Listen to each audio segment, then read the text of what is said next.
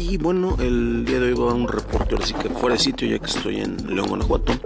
Y eh, bueno, después de desayunar salí un rato a caminar aquí a los alrededores de donde me estoy hospedando y me llamó mucho la atención, eh, bueno, cruzando concretamente sobre la calle de, Españita, que es más o menos paralela a López Mateos, en la zona del Cuecillo, cerca de la central de autobuses, para que tengan una referencia más cercana.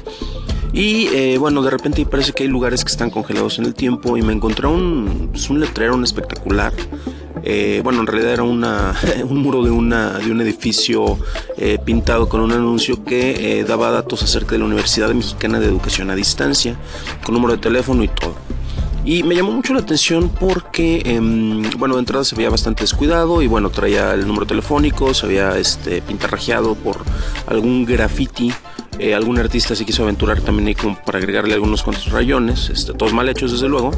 Y bueno, eh, me llamó la atención de entrada por dos factores. Primero, lo descuidado que se veía tanto el edificio sobre el cual estaba este, este letrero, eh, obviamente el mismo letrero como lo mencionaba, pero también eh, cómo estaba anunciando la Universidad eh, Mexicana de Educación a Distancia. Y bueno, ese es un sector distinto, sin embargo, me recordó eh, la oferta educativa que se tiene en universidades, concretamente en el estado de Guanajuato, particularmente en la ciudad de León. ¿Y por qué me llamó la atención? Yo hace bastante tiempo tuve la oportunidad de trabajar aquí en el sector educativo, concretamente en una universidad y colaboraba en algunas otras. Y me acuerdo que cuando yo estaba en esa área, había un dato que me llamaba mucho la atención y era concretamente eh, que había una cantidad muy abundante de universidades aquí en la ciudad de León, Guanajuato. Eh, me acuerdo que algunos conteos este, mencionaban que había más de 80. Yo en una ocasión tuve oportunidad de irme a trabajar a Inglaterra, a Leeds, y eh, era curioso porque literalmente en una ciudad se contaban más universidades que en todo un país. Claro, Reino Unido es un país mucho más pequeño, es más o menos el equivalente a, un estado tal vez de la República aquí en México. Sin embargo, pues la cantidad era abrumadora. Y bueno, ah, tratando de revisar algo de datos porque no encontré nada de datos más cercanos. Lo último fue una nota del periódico AM del 2013 que mencionaba que había 45 universidades. Me puse a hacer una revisión en la sección amarilla y me encontré eh, aparentemente 38 las que estaban listadas, pero también había algunos otros institutos, lo cual nos podría elevar a más de 90, quizás más de 100. Eh, desafortunadamente no encontré un dato estadístico como para darles el número concreto, pero eso no quita el hecho de que hay una cantidad abrumadora de instituciones educativas que se llaman universidades. Muchas lo son, algunas no tanto. Eh, y el interés que se tiene en particular sobre esa misma oferta educativa. Lo menciono porque, bueno, también hay distintas instituciones que se dedican a distintos sectores de la población. No es lo mismo aquí en León, Guanajuato, que en Valtec de Monterrey, desde luego, eh, Tec, Ibero y La Salle, que son como el top 3, por decirlo de alguna manera. Eh, a quienes van a la UDL, por ejemplo, que es un sector un eh, poquito más bajo, pero con una excelente oferta. Tengo varios camaradas que han trabajado dando clases ahí.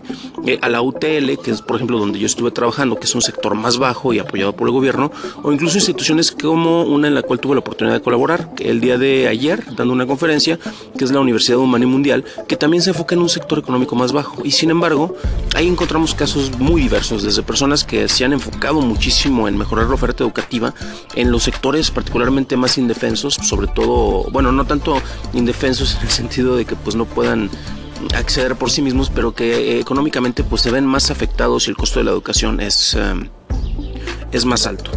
Y bueno, desafortunadamente también tenemos muchas instituciones más pequeñas que literalmente se, se pueden considerar universidad porque consiguieron el registro y es un, no sé, este, algunos cuantas habitaciones adecuadas como salones y sin embargo pues ni siquiera tienen registro o están en trámite o de repente se desaparecen y ni siquiera le dan la cara a los alumnos que confían su dinero y su tiempo con tal de obtener un título para obtener un mejor, ahora sí que un mejor mañana, como dirían. Entonces, bueno, me llamó mucho la atención, es lo que les quería compartir en esta sección, particularmente porque, bueno, es interesante ver que hay una oferta educativa y hay personas que se preocupan por acercar esto que es la educación a todos los sectores, obviamente, pues los económicamente más más poderosos podrán tener mejor educación o por lo menos un mejor diploma más bonito de una institución con más reconocimiento. Sin embargo, tenemos varios, eh, varios ejemplos de personas que hacen una excelente labor y otros que son, pues dan cosas que desear, ¿no? Que literalmente se están aprovechando y lo ven más como negocio. Y bueno, eh, ¿ustedes han visto esto en algún otro lugar?